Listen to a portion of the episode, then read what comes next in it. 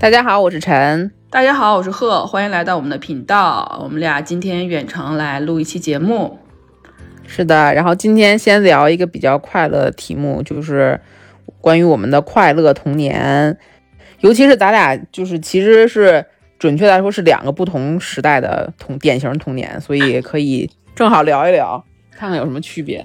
对，今天早上那个我还跟八方妈妈聊天来着，因为八方小朋友现在两岁几个月啊，快三岁了吧？他现在每天啊要去平衡车课，之后嗯要去游泳课，啊要去体能课，之后啊我就跟还跟八方妈妈说，我说啊那我今天下午有些空，我问有没有时间，我去约八方玩一会儿啊。八方妈妈说，哎呀，八方现在好忙。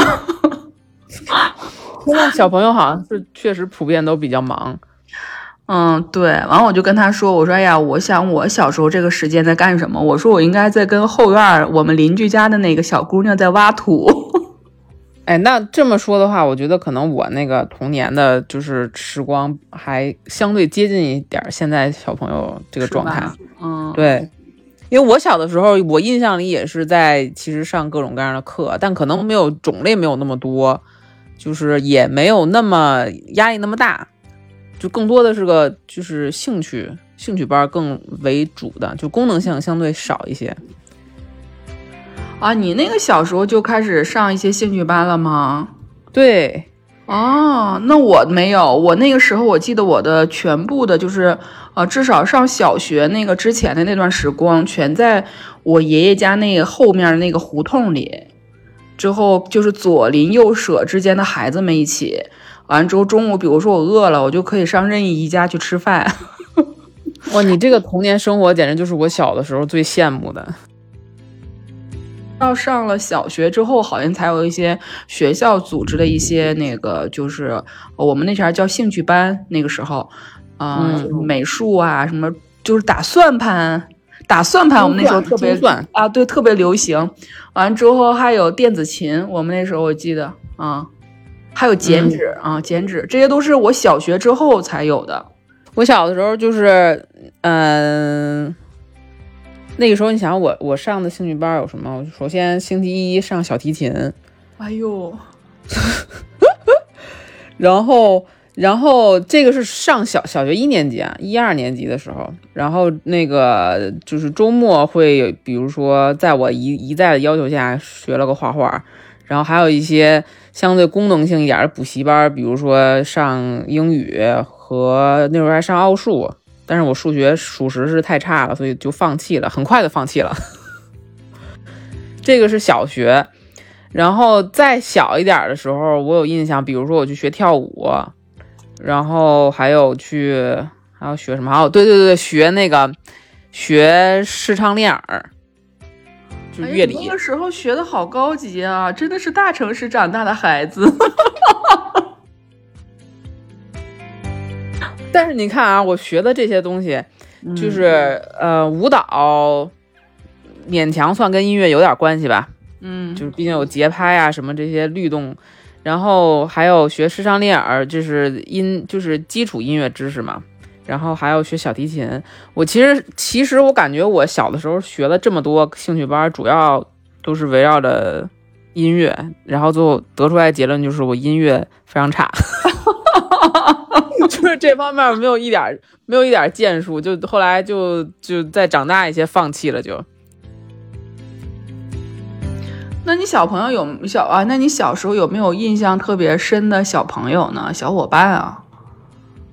也也有，但是就是我觉得我在这方面童年其实是有些缺失的，就是我的玩伴是比较少。你那个时候就已经在楼房里了，是不是？对对对。然后那个时候我印象特别深刻的就是那个，就是那个时候我们家楼，我们家这边的那个结构就是有一些楼房，然后还有一些就是平房区。嗯嗯。然后当时我是住在楼房里面的嘛，然后我就经常放学或怎么着，就看到那个平房区的小朋友，就是三五个在一起，下课之后就就就在那个路边玩。那会儿反正车也少，然后街上人也少，可能家长也比较放心。就是大家在在一起就玩那些什么，就就是那个活活泥呀，然后互相追跑打闹一下，我就特别羡慕。我当时就觉得，哎呀，我要是也生活在平房区就好了，就可以跟小朋友一起玩了。对，因为他们，我我也是个不太善于社交的小孩嘛，当然这可能也是相互之间有一些关系，就是因为我不善社交，所以我很难认识这些小伙伴。然后因为我从小在楼房长大，认识不了这些小伙伴，所以我不善于社交。这可能是一个就是相辅相成的一个因果。我在胡同里一直生活到我六岁之后，我家才搬到楼房里。啊，我生活到六岁，那啊。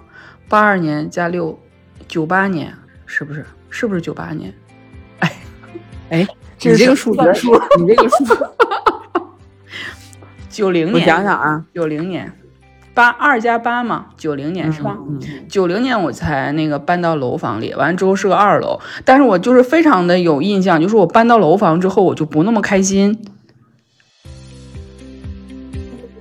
因为我周围的邻居还好，是就是是我爸那个都是工厂区里面的那个同事之间，他们还是认识的。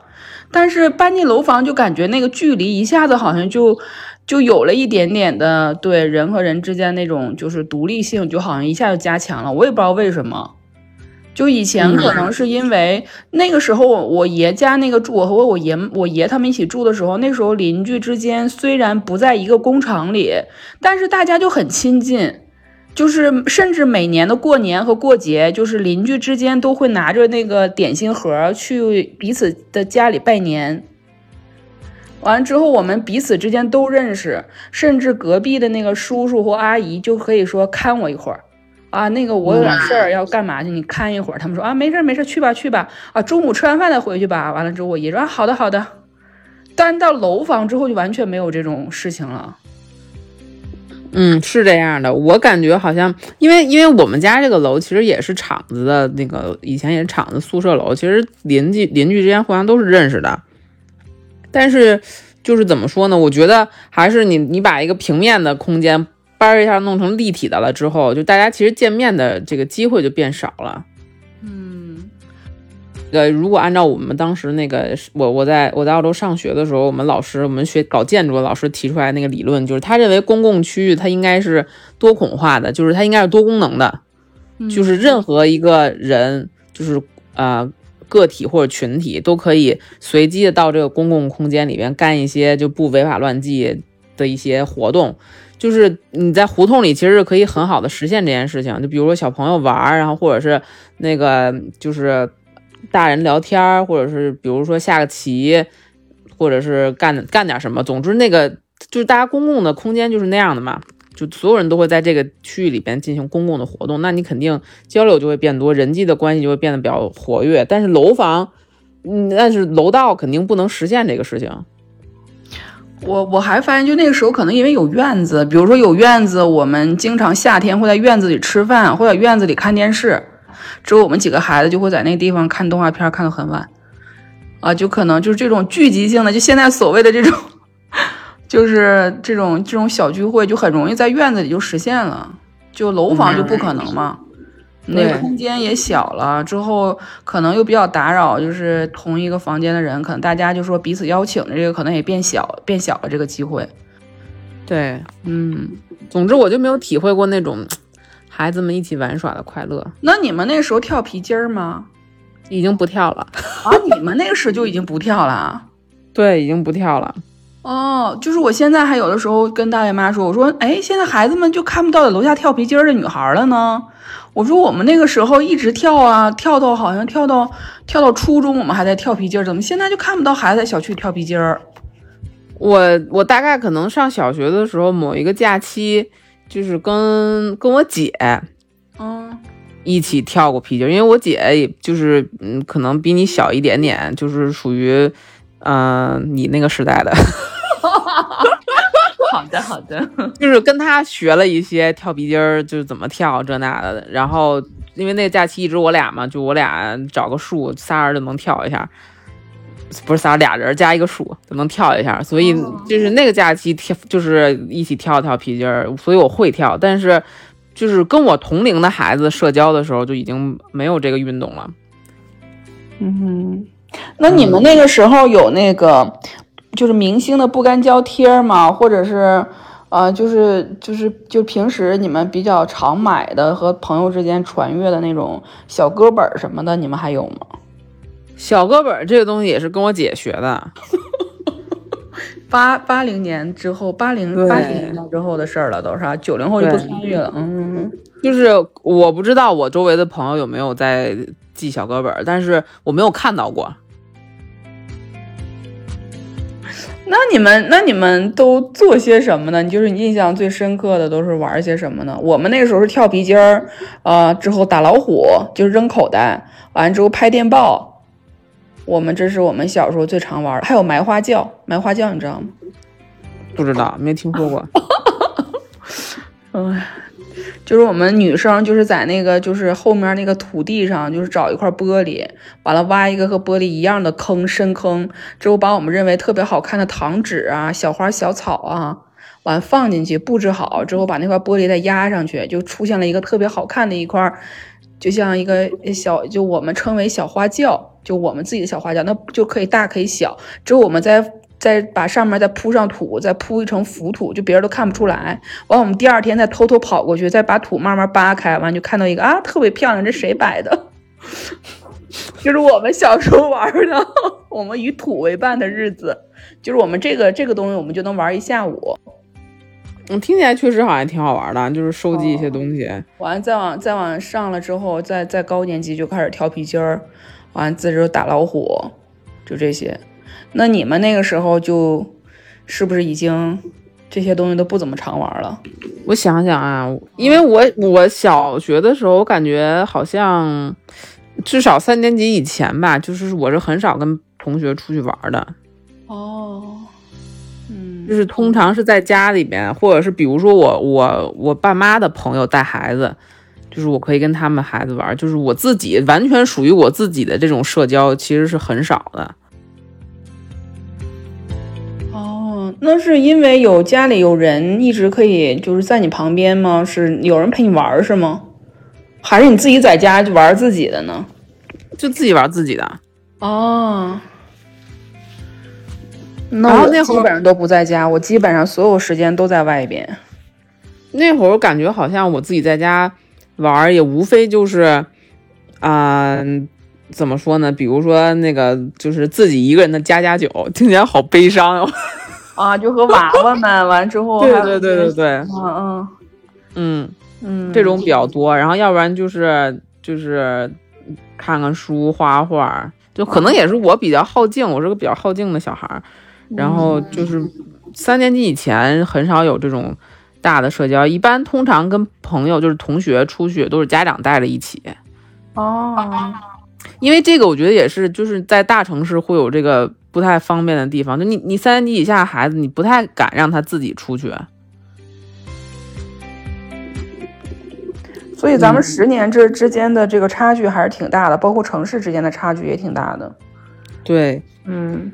但是上我其实上上六年级、五六年级之后，相对来讲也就比较那个，就是家长比较能放开了，也不太担心我了，我就会自己跟同学出去。然后那个时候。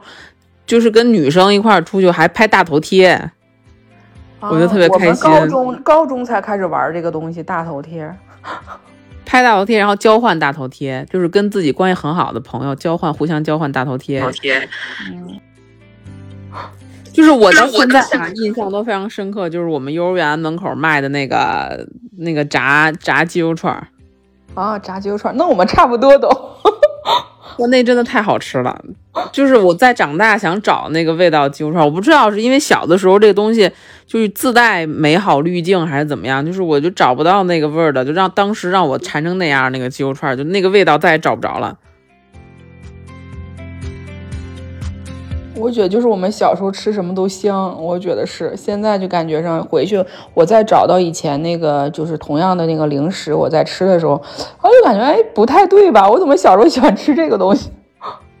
而且那会儿可能也是就是相对可以选择范围比较小，然后有一个好吃的，觉得倍儿好吃。对我们那学校门口，我们那个时候是卖鸡汤豆腐串儿。在东北特别流行，就是豆干豆腐串在那个鸡架汤里，就是炖炖完之后，就是按比如说五毛钱十串，完了之后再放点辣椒酱什么的，再放点葱花，完了之后配着那个啊、馒头煎馒头，刷那个辣椒酱，饭吗？完了舀一勺汤。我们基本上是靠喝汤把自己喝饱。这听起来确实是挺好吃的样子。嗯，对。后来，但是我记得好像是到了初中之后，就开始有有你说的这个炸的这种那个鸡肉串儿。嗯，我们那时候还吃过一段时间的饭盒，带着饭盒上学校，好朋友们之间就分享彼此家的菜，完了点评、点评各自妈妈做的菜怎么样，自己带饭，自己嗯带饭，对对对，完了带完饭，我们吃完饭了，可能还没有到那个下下午上课的时间，我们就出去溜达，出去到各个小卖部挨个出去溜达，完了看各个摊儿，哇，听起来就很幸福哎。完了摊儿看完了之后一圈购物，完了之后可能剩了了多少钱，完了跟晚上跟朋友说啊，那我们这个钱就不要花了，完了晚上出去吃什么？他们说啊好的。对，完了就是我们放学之后就开始再买点小什么零食，完了路上回家路上再吃一点，完之后就对，完了到家再继续玩儿。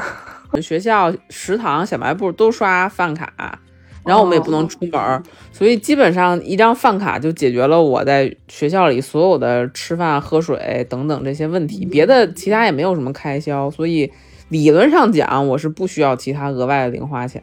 嗯，对。但是比如说我出门想买个笔、买个本儿这种，就是。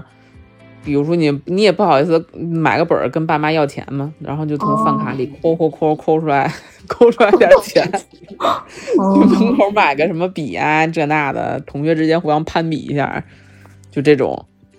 那你回忆一下你童年的时候，你觉得就是你如果概括一下，你觉得会用什么词来形容呢？就是哦。那个在我再小一些的时候，我觉得是，如果要我形容，可能会觉得是孤独，哦，就是因为确实这个这个又家家独生子女，嗯，然后也没有什么玩伴。但是现在长大了之后，就到我现在这个年龄回回忆，还是觉得以以幸福跟快乐为主吧。嗯，就是每天上呃去游泳，或者是就是在家玩各种自己的小玩具，也是觉得就是还是挺挺开心、很快乐对对，啊。完之后掺杂着一些些孤独，是这意思吗？大概后来我觉得这个孤独可能也是跟别人比较的，也是我后来，因为我其实，在那个环境里边，我自己也不知道别的小啊别的小朋友是是怎么样。怎么样？嗯是后来是后来我看看别人比如说听你说你童年是那样的，然后听别人说他的童年有跟有有，比如说关系特别好的朋友一一起长起长大，然后我就然后我就觉得，哎，我怎么就嗯，那我觉得还是那个环境造成的和时代的那个造成的吧。对，我觉得主要还是就是，其实我回想一下，我小的时候，我们家这周围这个环境大概也就是这样的，这样的嘛？嗯然后然后也没也没有一个说呃特别具体具的体的地方给小朋友一起玩儿，嗯所以所以家长多数还是不放心孩子随便自己跟自己出出去的的，是因为你们的同学其实也不跟你住的，也没有跟你住的很近啊。对，就都其实是有距离。啊，因为我那时候上小学的时候，东北都是工厂嘛，我上的是工厂的学校，工厂的幼儿园，所以我们就是同学，包括我的好朋友，我们都是一起走路回家，之后我们都住在一个小区里，嗯，啊，才才导致我们可能就是有这种情况，比如彼此之间因为家长都认识，包括我们可以一起在家楼下玩很长时间，完了之后在晚上再回家，这这个都是有条件的。嗯，嗯，但是因为现在现在我发现就是好多那个小朋友，他们的就是同学跟他们都不在一个小区，对我小时候就是那样啊。这样就就就是你，那你放学之后就很难说我再去别的小区跟我的同学或、好朋友玩，这个就不太对，就不太好实现。嗯，嗯嗯，所以那时候我觉得东北长大那批孩子，还是我们这一代还是。就整体来说还还是非常开心的，我不知道别人，反正我觉得我还是挺开心的，嗯，所以你对你童年的概括就是开心、快乐。快乐。基本是这样的，嗯我又不用上，对，而且我没有上过就是任何的补习班，没有任何的补习班。嗯，但是现在我觉得有一些补习班也，它也是也有社交功能，嗯，对对对，上次也说了，嗯，就跟我们那会儿还不太一样。现在感觉这个市场细分的更厉害，更厉害了。嗯，但是那今天早上我就和八方妈妈，就八方妈妈还跟我说，因为八方就是呃那个上上那个平衡车之后，他还有比赛嘛，就是他还会就是现在开始就参加一些小比赛什么的。完了之后，上次就是周末比赛的时候，就八方第一场比赛人生。完了之后就是第一，就是应该跑三圈嘛，他就前两圈都根本没有没有跑，因为害怕，就对那个环境可能有些陌生，就开始抱着他妈哭。完了第三场的时候才就是哎克服了这种，完了才出去。完了当时我就说，我说现在的孩子真的是太不容易，我说比我们强太多太多了。我说这这么早就走上了赛场。真的，就他们的生活，嗯，现在看起来好像是啊，很正常啊，因为别的小朋友也都这样。我说，但是回想一下，我们那个时候，我们没有这样。我说，我们我们两岁多、三岁的时候在干嘛？反正我说我在挖土。我说，反正我没有没有过这些，还得听懂教练口令。完了之后啊，出发完了之后怎么样达到终点？我说，确实是我那时候没有没有过这样。我觉得还是有一点点压力的孩子。啊，我这一说比赛这个事儿，这个事儿我突然想想，起来，我小的时候小的时候就就是上幼儿园的时候参加过我们幼儿园的折纸比赛，哦，你们那时候啊、真是。哇，老紧张了！我跟你讲，我当时那个印象非常深刻，就是因为我是我们班动手能力比较强的小朋友，就被哦老师挑上去参加那个全员的折纸比赛。然后当时我记得好像他是，比如说给你十分钟的时间，就具体多长时间我已经不记得了，反正就是嗯就给你一段时间，然后你就尽可能多的折纸，就是能折多少种折多少种，然后大概是这么一个内容吧。然后我进去之后，他是在一个我从来没去过的教室，一个很大的教室，所有来参加比赛的小朋友一人一个桌，就坐在那儿开始折，然后我就吓着了，对，是不是压力挺大的？我害怕了，就是我没有，我首先没进过这个屋，其次。嗯就是那个环境我也不熟悉，然后我也没有经历过这个赛制，就整个人懵懵在那儿，不知道他干嘛。然后，因为我当时我我幼儿园是在就是工厂的幼儿园上的，嗯然后我妈当时可能那个就是来看我来看我，趴窗户来看我了。然后我妈就说，就看你一直在那儿就是傻乎乎的，别人都在折，就我一人坐在那儿往旁边看，就是也什么都没，也手就哦我当时感觉就是我大脑一片空白，我不知道我要干嘛，嗯就在那儿一直坐着，坐到那个时间结束，然后一一个玩意儿没折出来。嗯，你看，你看，是不是？我觉得现在小朋友这个各种比赛真的太多了。对，然后我看我朋友圈我看就游泳比赛，呃，芭蕾比赛、舞蹈，还有什么平衡车，之后是这，样的。呃，真的这比赛好多小朋友现在。我妈回来说我就说我杵窝子，说我 就以以三个字“杵窝子”形容了我的童年时光。我觉得确实就是比赛这种东西，我那个时候到什么程度，就是考试就前一年级整个的考试我都不知道是什么东西，就是我不知道考试是为什么，考试有什么意义，我考试的时候都不怎么答题，因为我之前就没有就是没有被这种就是上学要是什么怎么一个什么什么意思我都不理解，完我就去就是有考试嘛，我都不明白什么意思，完我一直都是八十多分七十多分。完了，别的小朋友都九十九、一百。完了之后，那时候还排名次，之后我们的名次在黑板上，是黑板上老师手用手写出来的。嗯，哦，那时候我印象还挺深的。完了之后，完了之后那个就是让就是让小朋友牵着家长，完了之后看找自己的名字。完我就记得有一次我说找找找，我说我在哪儿？完了之后我爸说，那不是吗？倒数第三吧。完我说倒数第三是什么意思？完我爸说那不是排吗？前前面的成绩都比你好啊。我那我也不太理解，我好像直到二年级我才知道啊，考试是什么意思。就到这种程度我就是傻玩到这种嗯就但是也挺幸福的想一想啊多快乐呀。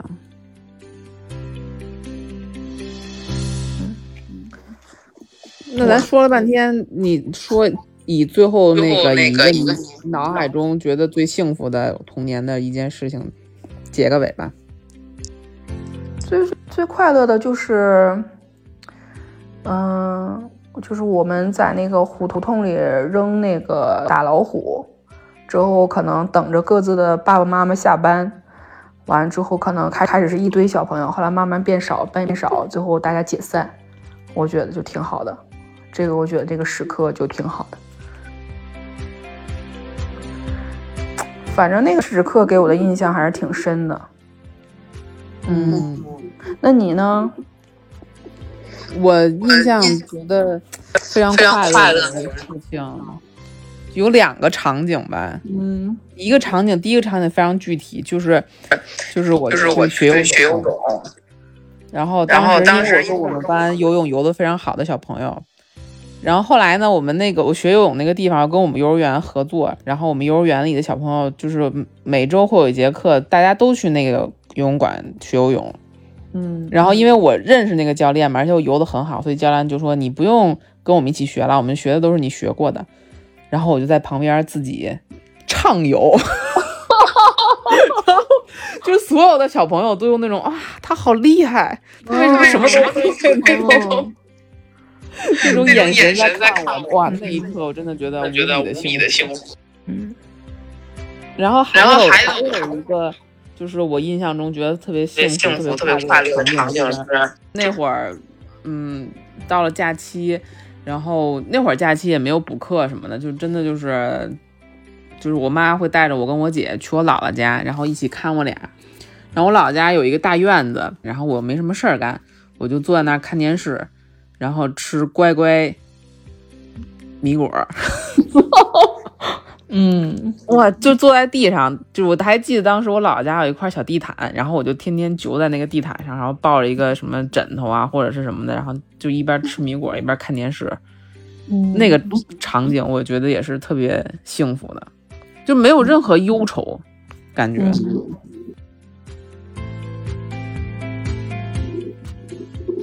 所以现在回忆起来，就是我们的童年其实跟跟好吃、跟很多物质的东西不沾边儿，但是留在我们印象深处的东西，都和家呀，或者是一些你就像你这个时候就会有一些小成就感有关系，是吧？